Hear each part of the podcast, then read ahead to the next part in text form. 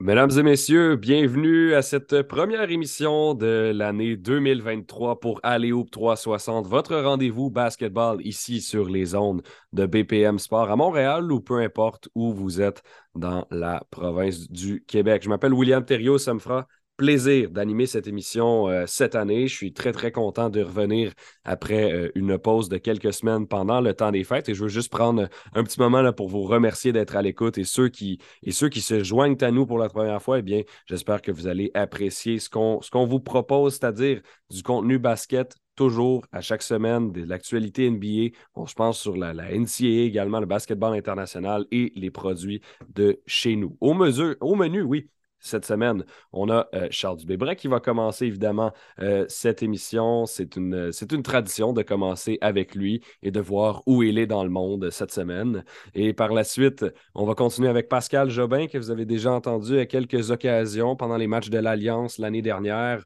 ou encore dans des chroniques. On va, lui, on va lui parler de ce, qui, de ce qu'il retient de la première moitié de saison dans la NBA. Et on terminera avec Liam Hood du site aléop360.com pour une chronique là, sur le match des étoiles. Donc, Charles, il est avec nous, il est en Indonésie, avec beaucoup de décalage horaire, j'imagine. Je ne sais pas il est quelle heure pour lui présentement, mais euh, ça doit être différent d'ici. Euh, Charles, comment vas-tu? Ça va très bien. Pour répondre à ta question, il est exactement la même heure qu'à Montréal, mais du soir au lieu du matin. Ah, voilà. Euh, comme, toi, tu enregistres ça vendredi matin. Pour moi, il est vendredi soir ici à la même heure. Euh, oui, on n'avait pas eu d'enregistrement de, de, en direct de l'Asie l'année passée euh, lorsque j'étais entraîneur sur l'équipe de la CBL qui était dans la Ligue des champions des, Amériques. On a fait quelques émissions en, direct du, mm. Nicaragua. On avait peut-être même fait du Costa Rica aussi. Euh, bien entendu, on en a fait de, différents endroits de la France cet été aussi. Mais euh, voilà, ben, pour faire changement un peu en Asie maintenant, euh, avec, avec mon équipe en direct de Batam, qui est juste à quelques kilomètres de Singapour ici.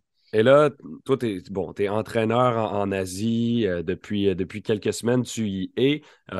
juste un mot sur ta saison là, qui débute avant qu'on passe à la NBA.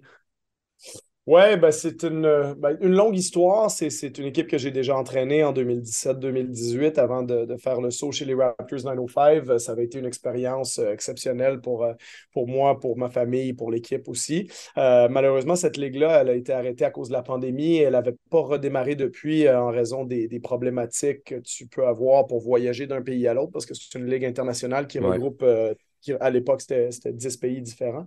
Donc, le format de reprise a été approuvé pour cette saison et donc euh, euh, mon ancienne équipe a fait appel à moi pour savoir si j'étais intéressé de venir donner un coup de main à, redémarrer l'équipe et à aider la Ligue à redémarrer aussi.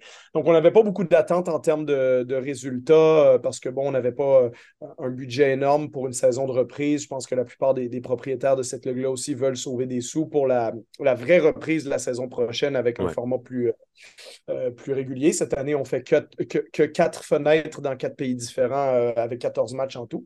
Mais disons que jusqu'à maintenant, ça va très bien parce qu'avec un, très court euh, camp d'entraînement, puis en commençant avec euh, beaucoup de retard sur la plupart de nos adversaires, on a déjà gagné euh, nos deux derniers matchs. on a très, très bien joué dans quatre des cinq rencontres jusqu'à maintenant. on a battu l'équipe qui est largement favorite pour gagner le championnat, qui a le plus gros budget de la Ligue, qui est, Hong Kong. On les a battus hier soir, donc ça a été une victoire de, qualité pour nous. Puis l'équipe produit du basket de qualité, donc moi, je prends, je prends beaucoup de plaisir à les coacher, puis ça fait plaisir de, retrouver euh, cette ancienne équipe-là avec laquelle on avait eu du succès il y a quelques années. Bon, ben, bien content de ça et, j'ai hâte que tu euh, continues à évoluer là-dedans et que, ça t'apporte du succès comme, comme tu le souhaites. On va passer à la NBA. Charles, euh, si tu le veux bien, il y a eu un sondage parmi les membres des médias qui est paru euh, récemment. Et puis, on y pose notamment des questions sur les récompenses individuelles. Moi, j'aime bien ça, c'est un peu mon dada euh, d'en parler. Et en mi-saison, avec bon, une quarantaine de matchs de jouer, là, pour certaines équipes, on est rendu à 41, 42, 43. C'est à peu près la, moitié sur, sur 82. Et puis, on, voit qui est supposé remporter euh, ces récompenses-là selon ceux qui les couvrent. Euh, donc, il y a un journaliste de chaque équipe, donc ils sont 30. Euh, Charles, je te présente ces résultats et l'idée, c'est que tu me dises un peu ce que tu en penses, ce que tu aurais voté aussi. Le MVP, première récompense, ça se joue entre deux personnes, Luka Doncic ou Nikola Jokic. C'est 43 et 40% des votes respectivement. Qu'est-ce que tu en penses? C'est un, choix assez complexe. Euh, moi, personnellement, je pense qu'il n'y a pas de mauvaise réponse à ça. Hein. Je ne serais pas en train d'argumenter fort avec quelqu'un qui aurait l'autre opinion. Je donnerais euh, un léger avantage à Jokic pour moi de mon côté. Euh, si tu regardes les stats avancées, c'est lui le meilleur joueur de la NBA en saison régulière. Ça fait même la troisième année de suite que c'est lui. Euh, et je pense que, en tout cas, moi, si j'avais voté pour le MVP, j'aimerais faire complètement abstraction de ce qui s'est passé avant. Parce qu'au jour d'aujourd'hui, je pense qu'on le donnerait à Doncic en bonne raison parce qu'on vient d'en donner deux à Jokic. Maintenant, si on regarde ça simplement dans un vacuum où on, on se focalise seulement sur la saison, on ignore ce qui s'est passé avant ou ce qui se passera après.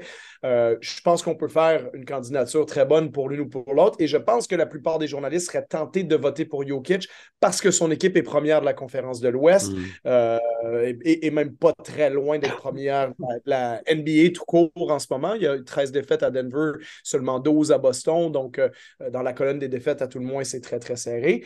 donc, je pense que comme son équipe est meilleure que celle de Doncic, ça lui donnerait probablement euh, le petit boost de plus qu'on veut à la fin. Euh, mais comme on lui a donné deux ans de suite et que les journalistes considèrent ça, ben, je pense qu'on va probablement voter pour le changement, se diriger vers, vers Doncic. Mais comme je dis, cela hmm. étant dit, c'est pour moi, il n'y a pas de mauvais choix. Écoute, d'un côté, tu as Doncic qui, même la NBA, avec quoi, 34 points de moyenne euh, en ce moment, des statistiques qui, qui, ressemblent à des jeux vidéo. 34-9-9. Euh, ce, qui, est absolument hallucinant. Et de l'autre côté, ben, tu as un joueur de centre qui est à presque 10 passes décisives par match et qui grimpe. Donc, j'ai l'impression qu'il va finir l'année avec son triple-double. En ce moment, c'est 25 points, 11 rebonds, 10 passes. Puis lui, ses chiffres de jeux vidéo, c'est qu'à deux points, il lance pour 66% du terrain. Écoute, ça, c'est des chiffres que normalement, c'est les dunkers, les Rudy Gobert, les Clint Capella, ceux qui ne prennent pas beaucoup de tirs à part des alley C'est mm-hmm. des chiffres normalement leur appartiennent, alors que Jokic, lui, il lance des trois points. Alors, il lance 38% de la ligne à trois points. Il est à 62% du terrain, 81% de la lancée franc. Écoute, c'est hallucinant ce que Jokic propose encore comme basket cette année. Donc, je pense qu'il n'y a pas de mauvais choix entre les deux. Euh, mais je pense, si j'avais à miser, que Doncic va peut-être le gagner parce que les voteurs vont se fatiguer de voter pour Jokic. Oui, puis ce qui est une quasi-certitude, c'est que le MVP demeure international demeure européen parce que, bon, le, troisième euh, qui complète le podium, c'est Yanis Antetokounmpo.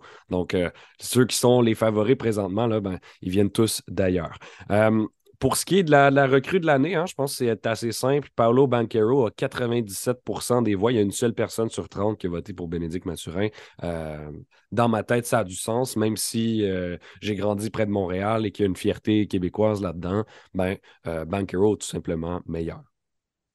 Ben, on a tous une, fierté Mathurin. Hein, on en a parlé beaucoup dans les médias québécois depuis le, début de la saison, avec raison, parce que je pense que Mathurin est, promis à une très grande carrière. Je pense qu'il y a des très fortes chances que ce gars-là finisse au match des étoiles, peut-être même à plusieurs reprises. Moi, j'ai des très, très hautes ambitions pour lui. Maintenant, faut toujours être capable d'être neutre dans nos analyses puis de se dire ben, si on n'était pas attaché au Québec, puis on le voit par le résultat du vote, est-ce qu'on penserait réellement que Mathurin est la recrue de l'année? Ben, je veux mm. dire, Mathurin en ce moment est à 17 points de moyenne euh, avec quatre rebonds, avec une passe, euh, presque deux passes. Euh, au niveau de Banquero, c'est quand même 4 points par match de plus avec 21, 7 rebonds, 4 passes décisives, son pourcentage du terrain est meilleur. Mathurin avait en début de saison, à mon avis, un peu plus d'argumentation statistiques parce qu'il était, euh, écoute, sur les, sur les chapeaux de roue en début de saison, en 22 points de moyenne, il était au-dessus de 40% de la ligne à 3 points mais ça a quand même diminué depuis un certain temps. Euh, mais ce n'est que partie remise pour lui. Euh, Mathurin, qui est aussi candidat au titre de, sixième homme de l'année, fait quand même une saison magnifique. Il faut qu'on continue à parler de lui au Québec. Mais il reste que si je mets un chapeau complètement neutre, je pense qu'effectivement, les, les, médias américains en ce moment qui mettent ça 97 à 3 pour Banquero, je pense que c'est assez réaliste aussi. Joueur euh, défensif de l'année maintenant, Brooke Lopez est présentement le favori des médias avec 37% On a Jaron Jackson qui le suit de pas très loin avec 27% C'est pas une course où les votes sont unanimes parce qu'il y a au total euh, environ là, 8 ou 9 joueurs qui ont reçu des votes. Donc, euh, on voit que c'est partagé. De quel côté est-ce que tu serais allé? Moi, ben, il y, a un petit bémol à mettre à cause du nombre de matchs joués, mais je suis vraiment porté à, voter Jaron Jackson si j'ai un vote parce que euh, Jaron Jackson, ben, en ce moment, Nick Claxton mène la NBA officiellement au bloc avec 2,6 par match parce que ça te prend un certain nombre pour te qualifier. Or, Jaron Jackson, lui, est à 3,2, ce qui est quand même une grosse avance. C'est 0,6 blocs euh, par match de plus. C'est lui qui était l'année passée meneur de la NBA au lancer bloqué. C'est en train de devenir le, le protecteur de panier numéro un de la Ligue avec le, léger déclin qu'on voit du côté de Rudy Gobert puis de certains joueurs qui étaient euh, au sommet de cette statistique-là par le passé. Euh, mais Jaron Jackson, c'est vraiment une présence phénoménale près du panier pour, euh, pour les Grizzlies de Memphis. Maintenant, au jour d'aujourd'hui, il a seulement joué 25 euh, des matchs de son équipe pour un total de 657 minutes sur le terrain. Ça, c'est une bonne façon aussi de mesurer l'impact réel qu'un joueur peut avoir. C'est la quantité de minutes qu'il a joué. Donc, c'est pas beaucoup 657 minutes au jour d'aujourd'hui. Mais cette équipe-là, n'oublie pas une chose, puis ça, c'est peut-être l'argument massu en ce moment, c'est que Memphis est rendu premier de la NBA en termes de, de, code d'efficacité défensive. Donc, au jour d'aujourd'hui, les Grizzlies, c'est la meilleure défense de la ligue et Jaron Jackson, c'est l'encre défensive de cette équipe-là. Donc, c'est vers lui qui irait mon vote. Et ça, et ça, et ça se comprend avec, euh, l'explication. Tout à l'heure, tu as mentionné Ben Maturin parmi les candidats du sixième homme de l'année. Ben, ici, classe troisième avec 13% euh, des votes, à égalité avec euh, Christian Wood. Et par-dessus lui, on retrouve Jordan Poole, Malcolm Brogdon, respectivement de Golden State et Boston, les deux équipes qui étaient en finale l'an dernier. Est-ce que tu penses que ça peut euh, être réaliste de donner le titre à l'un de ces deux gars-là? Oui, ben, je vais rester avec mon choix de début de saison pour essayer d'être fidèle à ce qu'on avait fait comme prédiction. J'avais mis Malcolm Brogdon dans ce rôle-là. Euh, Jordan Poole, je pense que c'est un choix très valable aussi, mais on a souvent tendance avec ce titre-là à vouloir récompenser quelqu'un qui fait ça dans une équipe qui gagne beaucoup. Or, jusqu'à maintenant, Golden State, c'est une équipe qui joue pour 500. Peut-être que leur sort s'améliorera, c'est même probable, euh, je pense en deuxième moitié de saison. Euh, mais j'ai une petite tendance à aller pour Brogdon parce que je pense que Brogdon influence les matchs de manière plus positive que Poole. Et là, c'est une vraie, disons, une vraie euh, euh, préférence, si on veut, vers des peut-être des stats avancés par rapport à des stats euh, de base. Jordan Poole, oui, en termes de, chiffre de base, ben, il marque au-dessus de 20 points par match, alors que Malcolm Brogdon en marque 13. Donc, il y a des gens qui vont voir ça, puis ça va frapper leur œil et dire ben, Poole a beaucoup plus d'impact, mais en réalité, Brogdon est beaucoup plus fort défensivement. Brogdon a un impact sur le terrain hyper positif sur les Celtics dès qu'il rentre, alors que Poole n'a pas toujours un impact positif sur les Warriors, malgré le fait qu'il y a une production offensive intéressante. Hmm. Donc, quand tu regardes beaucoup de chiffres avancés, c'est ce que ça te démontre. Et, en bout de ligne, ben, pour moi, c'est lequel a l'impact le plus positif pour faire gagner son équipe en sortie de banc? Je pense qu'à mes yeux, c'est Brogdon. Euh, mais encore une fois, c'est comparer euh, la crème glacée à vanille puis celle au chocolat. Hein. Tu peux préférer un ou préférer l'autre pour un côté plus euh, scoreur explosif qui, qui, est aussi des fois le, le profil qu'on récompense avec ça. On sait avec les années, les, Lou Williams, les Jamal Crawford, les Gordon Clarkson.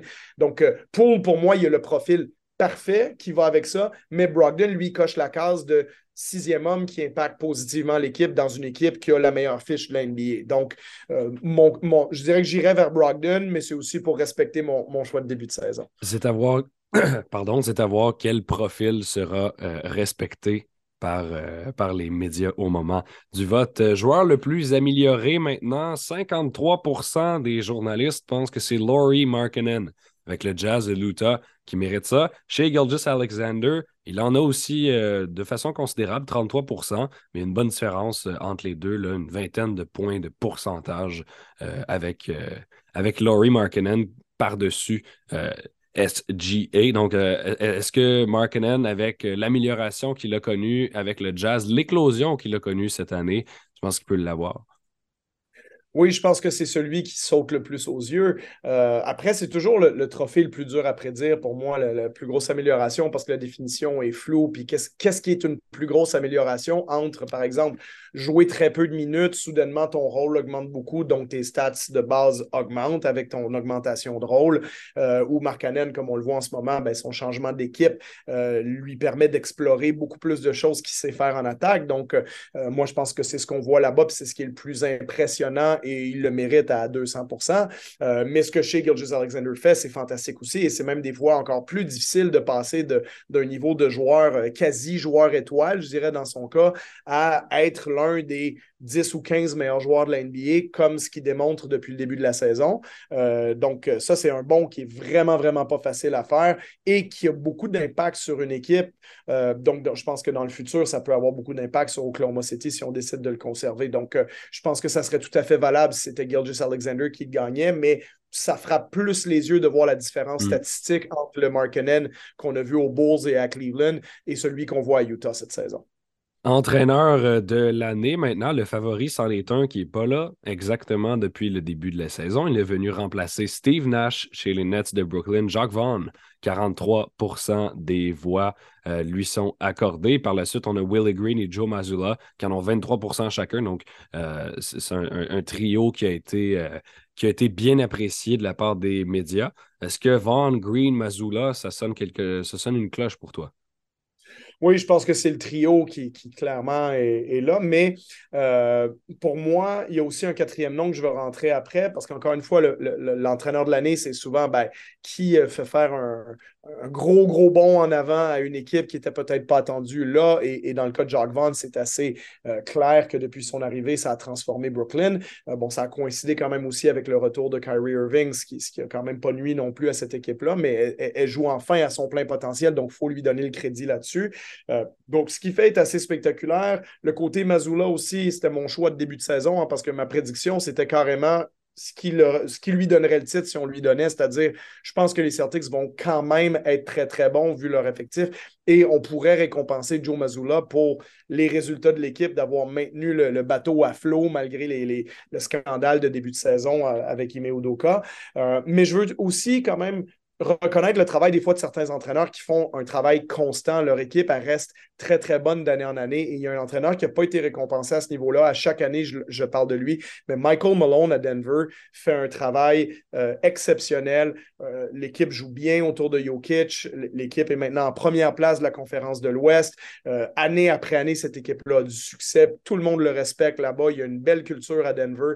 Et je pense que c'est quelqu'un qui pourrait être récompensé. Maintenant, j'ai envie de te dire, Denver a probablement été trop bon l'année passée pour qu'on considère ça comme un gros bon en avant, ce qu'ils font mm. cette année, puis qu'on récompense. Mais je pense que Michael Malone serait un choix très valable, mais bien entendu que ça n'enlève rien à ce que font Jacques Vaughn, Mazula euh, et Willie Green, bien entendu. Je te remercie, Charles, pour ce segment euh, récompense de la NBA. On se retrouve la semaine prochaine et puis euh, après la pause, on discute avec Pascal Jobin.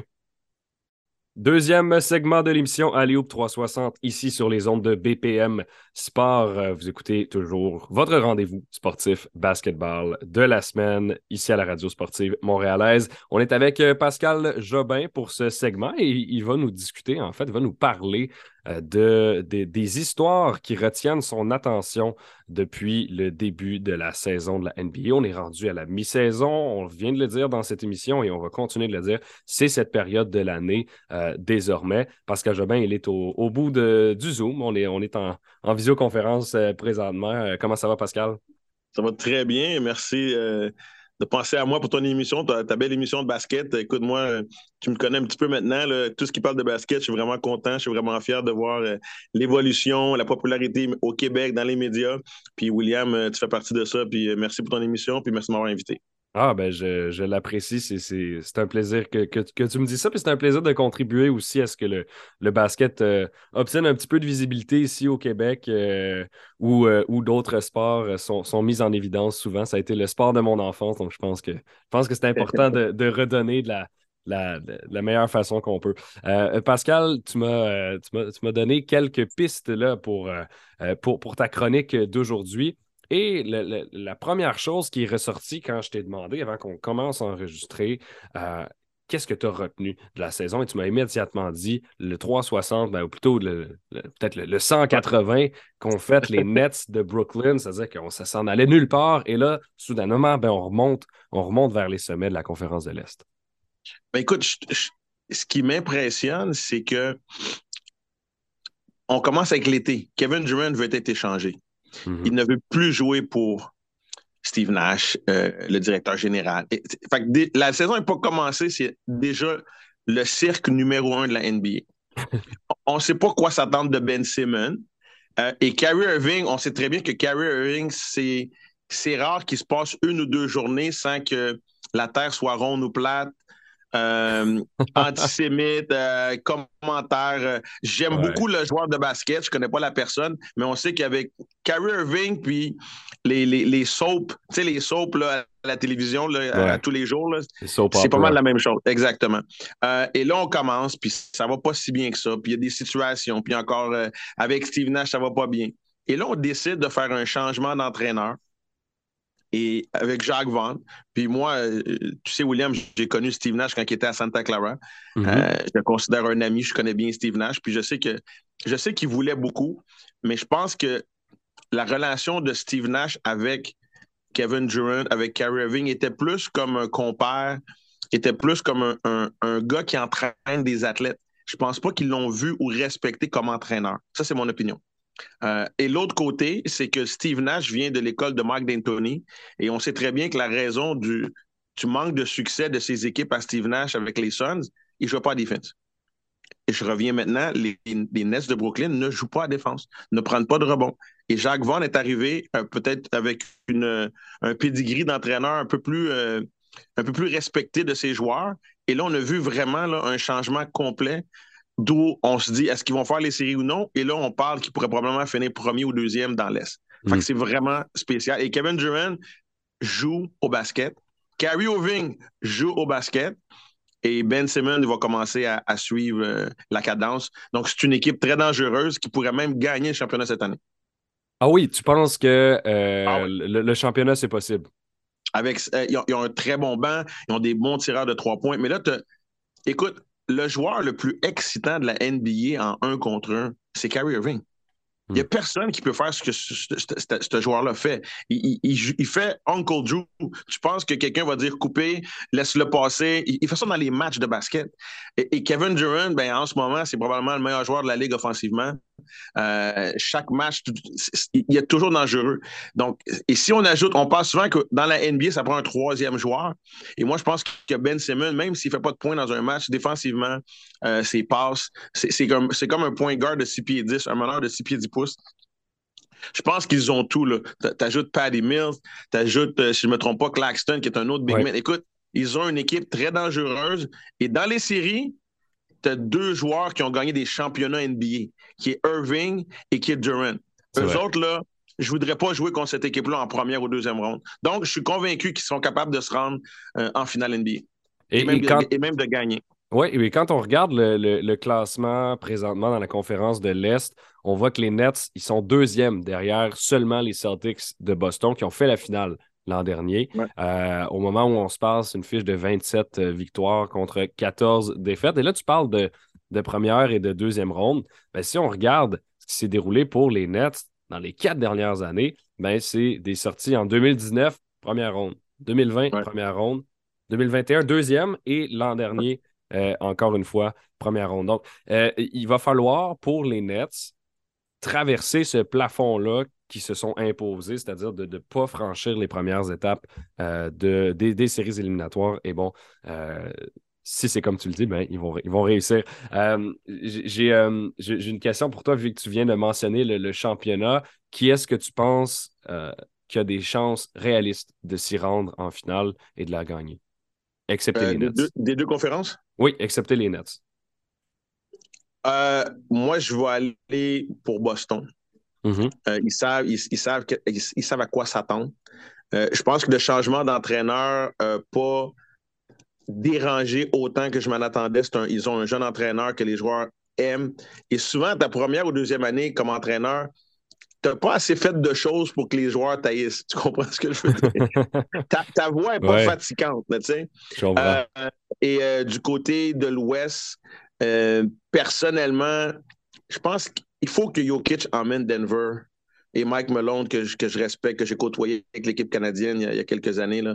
J'aimerais ça voir Denver. Je pense que Denver sont capables de, de, se rendre en finale du côté de l'Ouest. et Memphis est une équipe, selon moi, très dangereuse avec Jamoran. Euh, J'aurais mis les Pelicans avant Memphis, mais la blessure de Zion, ça peut peut-être déranger un petit peu. Et une autre hmm. fois, je connais très bien Willie Green. J'ai entraîné Willie Green quand il était à Philadelphie. Euh, c'est un jeune entraîneur que. C'est la nouvelle vague de jeunes entraîneurs où tu vois qu'il y a un respect mutuel avec, avec les joueurs. Il y a un, style de jeu beaucoup plus euh, adapté euh, au basket moderne que, ce qui se passe avec certains entraîneurs qui, sont, qui, jouent encore un basket un petit peu plus structuré.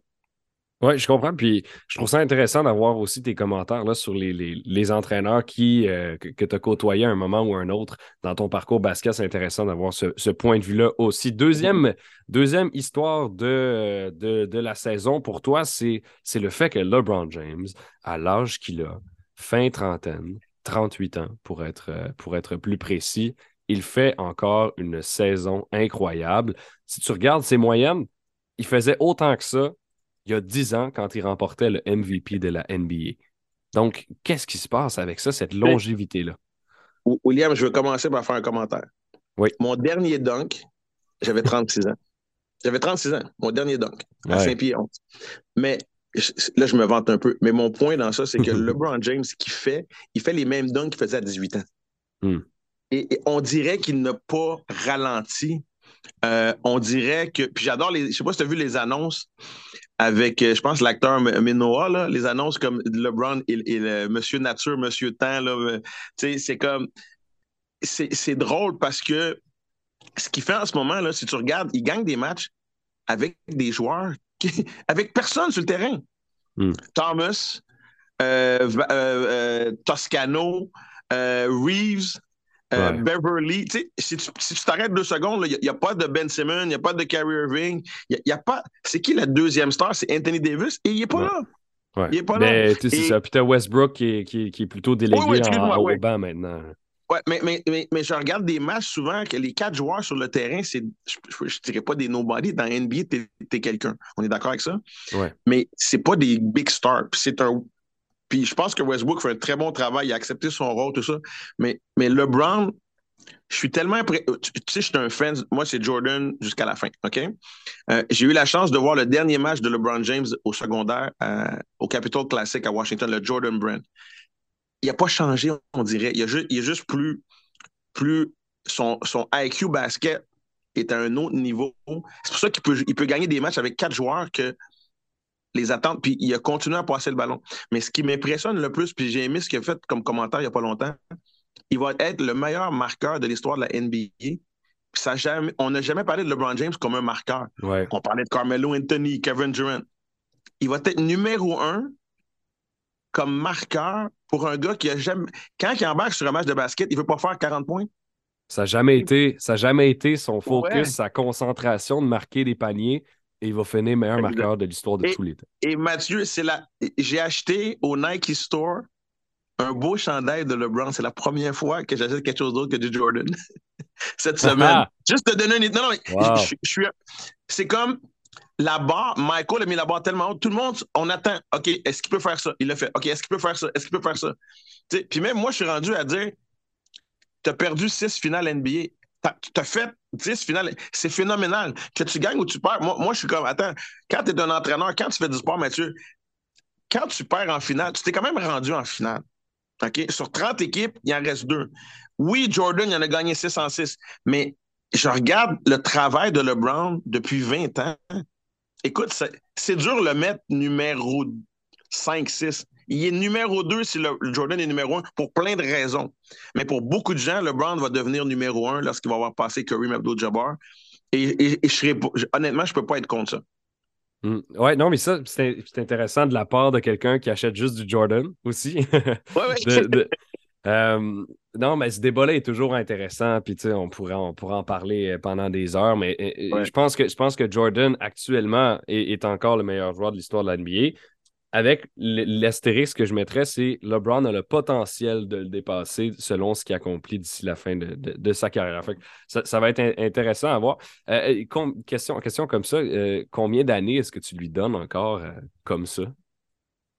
à ce niveau-là, peut-être, je dirais, c'est très important le mot blessure. OK? Hmm. S'il continue sur cette ère-là, puis il prend soin de son corps comme il fait, euh, moi, je pense qu'il peut jouer à ce niveau-là au moins deux ans. Puis il peut jouer dans la NBA probablement un autre quatre ans s'il veut, selon moi. Wow. Commençant on, Sait très bien, on sait très bien, il l'a dit. Son but en ce moment, là, oui, il veut gagner un championnat, ces choses-là, mais la réalité, c'est qu'il veut jouer, il veut faire une saison dans la même uniforme que son fils. Avec son garçon, avec Bronny James. Puis c'est quoi? Tout ce que LeBron a décidé ou a rêvé ou a imaginé qu'il voulait faire dans la vie, il le fait. Et il va le faire celle-là aussi.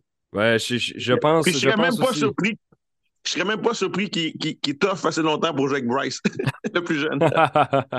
ouais, non, ça serait. Euh, ben là, il faudrait voir l'éligibilité de, de, de, Bryce James, son deuxième fils. Mais, euh, mm. LeBron, ce qui est sûr, c'est que longévité, longévité, c'est le terme qui le définit. Dernière euh, histoire de la saison pour toi, et, et je pense qu'en tant que, que Montréalais, Québécois, c'est une évidence. Ben Maturin, sixième rang au repêchage, vient se démarquer de façon brillante avec les Pacers de l'Indiana cette saison. Écoute, euh, tu sais, Mathieu, on en a parlé. J'ai eu la chance d'être l'entraîneur d'Olivier Maxand, de Ben Maturin, avec beaucoup d'élite pendant un été, un été que je pense qu'on a perdu un match. Euh, quand je le vois sur un terrain NBA, lui, là, il se pense vraiment le meilleur joueur. La même mm. façon que quand il joue pour moi, dans les pratiques, dans les matchs, et tous ceux qui, l'ont qui, côtoyé avant la NBA peuvent te le dire, il s'est toujours pensé le meilleur joueur, un joueur respectueux de ses coéquipiers, mais très, non seulement athlétique, mais il n'a pas peur de, la situation. Mm. Et, ce qu'il fait en ce moment au niveau des tirs de trois points, l'ajustement qu'il a fait à la NBA, euh, venir du banc, c'est un des meilleurs marqueurs de l'équipe, point la ligne. Et l'équipe performe, là. On pensait que c'était fini pour Indiana cette année, puis on va passer à d'autres choses. Euh, potentiellement recrue de l'année, potentiellement sixième homme de l'année. Ça s'est jamais fait dans la même saison. Moi, je pense qu'il va probablement finir numéro 2 euh, recrue de l'année et mhm. peut-être numéro 2 ou 3 sixième homme. Mais c'est phénoménal ce que Ben fait à, seulement 20 ans. Euh, il va avoir une belle carrière devant lui. Moi, moi je, je pense que si on prend la carrière de nos meilleurs joueurs canadiens, personne n'a eu une première saison comme lui. Pas Steve Nash. Euh, personne. Et je pense que le futur pour Ben, s'il continue à travailler, j'aime les commentaires de Rick Carlisle quand il dit qu'il est dans l'avion euh, en, train de faire du vidéo avec un des assistants coach. Ça, là, j'adore ça. Et ça me dit que ce jeune-là, là, sky's the limit. Écoute, Ben Maturin va faire au-dessus de 250 millions dans son prochain contrat, je suis quasiment sûr. Il va être un, joueur dans les équipes d'étoiles pendant quelques années, je suis convaincu. 250 de Montréal. Ah oui, ben parce que tu sais, tu sais que c'est quoi le, salaire de la NBA. Puis, là, ça monte. Là, puis, ouais, Exactement. Ça commence à il, il, touche déjà 30-35 millions comme recrue. Là, fait que, hmm. euh, non, non, mais, mais je dis ça en voulant dire que pour aller chercher ces sous-là, il faut que tu fasses des matchs d'étoiles, il faut que tu fasses des premières ou deuxième équipes, recrue de l'année, ces choses-là, au niveau contractuel. Il y a des max contracts qu'on appelle, puis tu as des critères à aller chercher. Mais Ben Maturin risque d'être, selon moi, dans les, dans les 20-30 meilleurs joueurs de la NBA dans, les saisons qui s'en viennent. Puis c'est un joueur qu'on devrait voir dans les matchs d'étoiles. Puis il, est déjà enligné pour être. Steve Nash, ça va être dur à battre deux, deux joueurs de l'année dans la NBA. Là. Mhm. Mais selon moi, il est déjà le deuxième meilleur joueur dans l'histoire des, joueurs canadiens euh, dans la NBA, selon moi. Par-dessus Murray, par-dessus plein de monde. Et j'ai hâte de voir si Canada, le Basketball Canada vont l'inviter, vont le garder, parce qu'on a besoin de nos meilleurs Canadiens. Puis là, il ne faut pas se mentir, on, a, on a de très bons Canadiens dans la NBA. et, Ben performe à un niveau exceptionnel. Oui, il y a quand même, euh, je veux pas qu'on oublie Shea Gilgis Alexander, Andrew ah Wiggins. Euh, ah parmi les Canadiens, je ne suis pas prêt à mettre Ben par-dessus ceux-là. Je pense qu'il va se classer dans, dans la même classe qu'eux éventuellement, mais, euh, mais oui, pour, pour le, point de façon générale est fait, c'est-à-dire qu'il est il est, il est prometteur, ce jeune-là, et j'ai hâte de voir ce qu'il va faire euh, dans, la, dans la NBA. Bien content de t'avoir, euh, de t'avoir parlé aujourd'hui, Pascal. Merci d'avoir pris le temps. Ça fait plaisir. Pour, pour, pour l'émission. On, on, se reparlera dans les, dans les prochaines semaines. Excellent. À bientôt et merci encore de m'avoir invité. Salut Pascal. Au retour de la pause, on discute avec Liam Hood, cofondateur du site Alioub360.com pour une chronique sur le All-Star Game. Nous allons terminer cette première émission de l'année 2023 pour l'émission Alioub 360 avec Liam Hood, qui est cofondateur du site, qui s'en occupe vaillamment à tous les jours, qui s'assure que le contenu qu'on publie sur le web, sur les réseaux sociaux, ce soit juste, ce soit bon, ce soit pertinent. Donc, je suis content de l'avoir ici à la radio avec nous. Liam, comment ça va en ce début d'année? Ça va plutôt bien. Je suis très content de participer au premier épisode de 2023. Alors, merci je, suis content, euh, je, suis content, que tu sois là. Euh, on, se penche aujourd'hui sur le match des étoiles. C'est le fun. C'est le fun de parler du match des étoiles, du statut de All-Star. On dirait que c'est. Ça, ajoute quelque chose à un joueur quand il a participé au match des étoiles. C'est pas le fait c'est pas, pas le match en tant que tel, mais c'est plutôt le statut que ça octroie. Ah, ce gars-là, c'est un All-Star. Moi, je trouve que, que, ça ajoute quelque chose à, ta carrière de basket d'y avoir participé, parce qu'on peut dire l'ex-All-Star dans des textes, ou on peut dire le multiple All-Star, puis ça, c'est le fun d'un point de vue de rédaction. Hmm. et, et, ce, qui, ce, qui, ce qui est bien aussi, c'est que ça illustre un peu qui se démarque dans, la saison actuellement. Et là, on s'est prêté à l'exercice, à l'exercice, oui. Tu m'as envoyé euh, tes choix pour la conférence de l'Est, celle de l'Ouest, c'est plus compliqué, euh, je pense, du bord de l'Est. Il y a beaucoup, beaucoup de gars qui le mériteraient, beaucoup de joueurs, d'athlètes qui pourraient le faire, ce match des étoiles-là. Tu as euh, un alignement partant, évidemment, avec deux gardes et trois forwards, donc trois, trois, joueurs d'avant, donc des, des 3, 4, 5, les, les, forwards et les centres. Et ensuite, tu as sept joueurs sur le banc et tu as également préparé là, des, ce que tu as appelé des next, donc ceux qui pourraient y être et ceux qui pourraient être en remplacement si jamais il y a des blessés, euh, etc. Donc, ça, c'est des deux côtés. Et on va se lancer tout de suite dans la conférence de l'Est où ton alignement partant, euh, je le nomme et ensuite tu pourras le commenter. Donovan Mitchell, Tyrese Halliburton, Kevin Durant, Giannis Antetokounmpo, Joel Embiid. Oui, puis à commencer avec Donovan Mitchell, je crois que c'est très difficile de le laisser à l'extérieur du 5 partant, étant donné que non seulement il a marqué 71 points récemment, on le sait, Will, mais il connaît une saison absolument phénoménale. Hmm. Puis si on comparait, exemple, ses statistiques traditionnelles cette année avec celles de Kobe Bryant l'année où il a gagné son titre de MVP, oh. on est presque identique, voire meilleur du côté Donovan Mitchell. Si je t'en avais parlé, puis je t'avais montré sa fiche de statistiques avant d'amorcer la saison, puis je t'avais demandé quelle fin de saison crois-tu qu'il va avoir, c'est-à-dire, en fait, crois-tu qu'il va avoir un trophée entre ses mains en terminant la campagne? Tu m'as dit, oh, c'est presque digne d'un trophée d'MVP, ça. Là. Pourtant, il cogne à peine à la porte du top 5 dans cette course, étant donné qu'il y a tellement de joueurs qui font de belles saisons en 2022-2023. Mais je crois tout de même que c'est important de reconnaître la grandeur présentement de Donovan Mitchell. À sa première campagne chez les Cavaliers, s'installe déjà comme l'option numéro un à 29 points de moyenne, des passes décisives aussi à droite et à gauche, vraiment améliorées au niveau de la fabrication de jeu. Donc, Donovan Mitchell, difficile à ne pas l'inclure. Tyrese Halliburton, le suivant, écoute, je sais que ça peut être un choix controversé aux yeux de certains, étant donné qu'il y a plusieurs excellentes arrières dans cette conférence-là.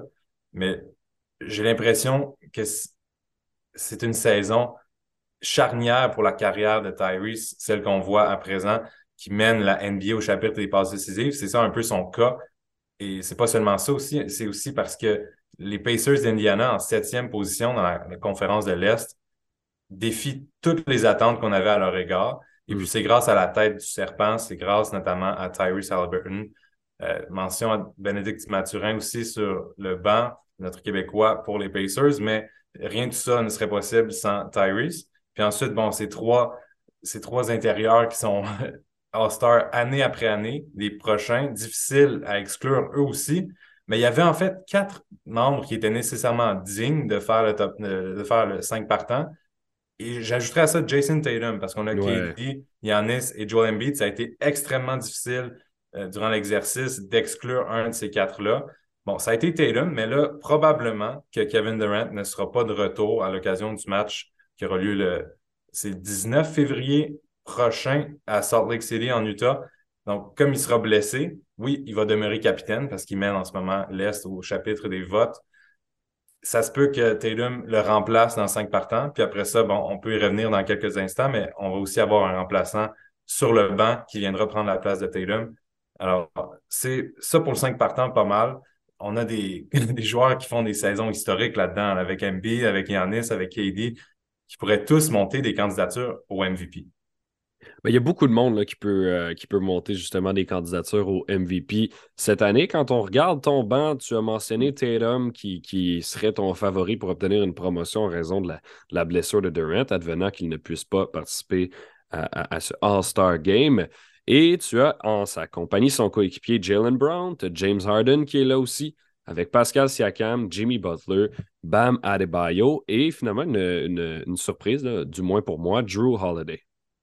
Oui, je crois que c'est important de reconnaître la saison que fait Drew Holiday. C'est important à mes yeux aussi de reconnaître les joueurs qui ont un impact des deux côtés du terrain. Mais c'est le dernier, en fait, à entrer dans, sur mon banc, en réalité fait partie de deux wildcards, si tu me permets l'expression, Bam mm. Adebayo et lui. Bon, au, sujet de Bam, ça peut être surprenant aux yeux de certains qu'on ait deux joueurs du Heat de Miami parmi le, match des étoiles, quand on s'entend que le Heat présentement ne fait pas la saison rêvée à 23 et 20. On est au huitième rang de la conférence. Mais je croyais tout de même important de reconnaître que Bam Adebayo fait sa meilleure saison offensive en carrière. Première fois qu'il tape le 20 points par rencontre. Jimmy Butler, c'est difficile lui aussi de l'exclure.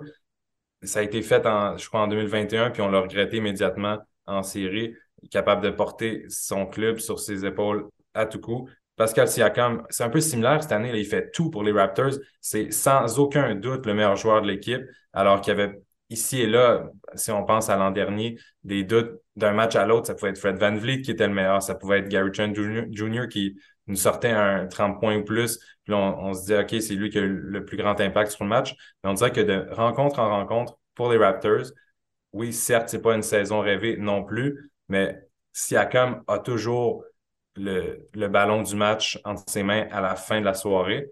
Jason mm. Tatum, on en a parlé. James Harden, je crois que c'est important de reconnaître qu'il est à 11,2 passes décisives par rencontre à titre de deuxième meilleur joueur. Lui et Jalen Brown oui, ils font le match des étoiles comme deuxième option offensive chez leur club, mais ce sont des méchantes belles deuxième options. Jalen Brown, je voulais aussi en faire une mention très, très rapide, juste pour dire que, bon, si on avait à se demander présentement qui était le joueur le plus sous-estimé dans la NBA, je crois que ce serait peut-être Jalen Brown, justement, parce qu'il ne hmm. vient même pas à l'esprit quand on se demande la question.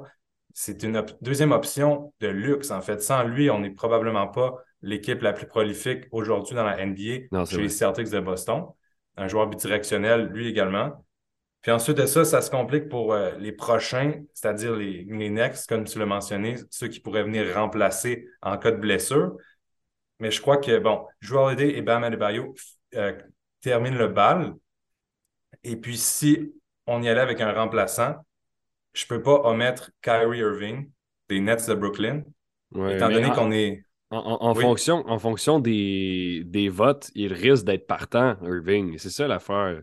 Donc, c'est probable, ouais. Donc, euh, euh, je, comprends, je comprends la liste, mais en même temps, il risque d'être un petit peu plus haut. Et c'est ça, c'est quand on regarde tes next. Mais c'est difficile. Il y a tellement de, de, noms qu'on doit exclure. je veux dire, DeMar DeRozan, Trey Young n'est pas là, Darius Garland n'est pas là. Euh, ça, ça devient compliqué de faire des choix dans cette conférence-là très compliqué. Jalen Brunson aussi, ça a été compliqué dans son cas à lui. On veut aussi faire une mention pour euh, les Knicks de Brooklyn, euh, les Knicks de New York qui font une très belle saison. Puis c'est en grande raison, en grande partie, en raison plutôt de Jalen Brunson. Il y a aussi Julius Randle que j'ai été forcé d'exclure.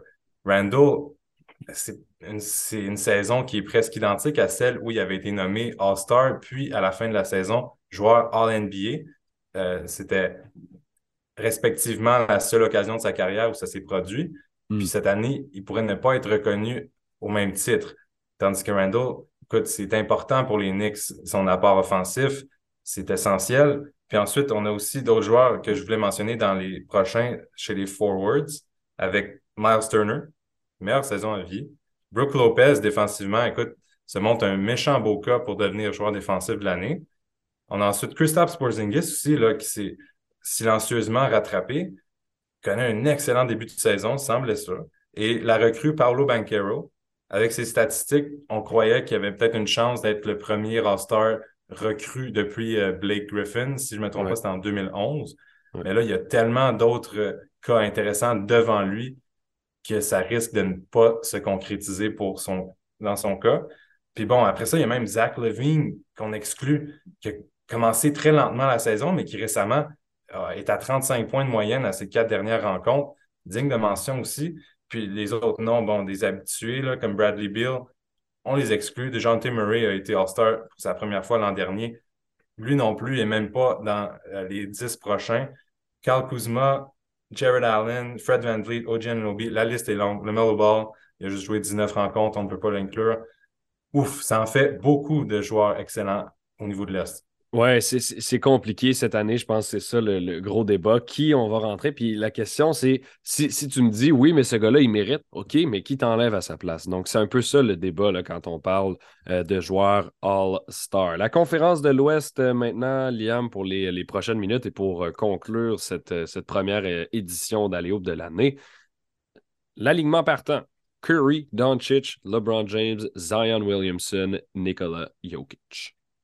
C'est un peu plus facile, en fait. Je, me suis moins cassé la tête au niveau de l'Ouest, même si chez les Forwards, il y avait encore quatre candidats avec d'excellents rapports.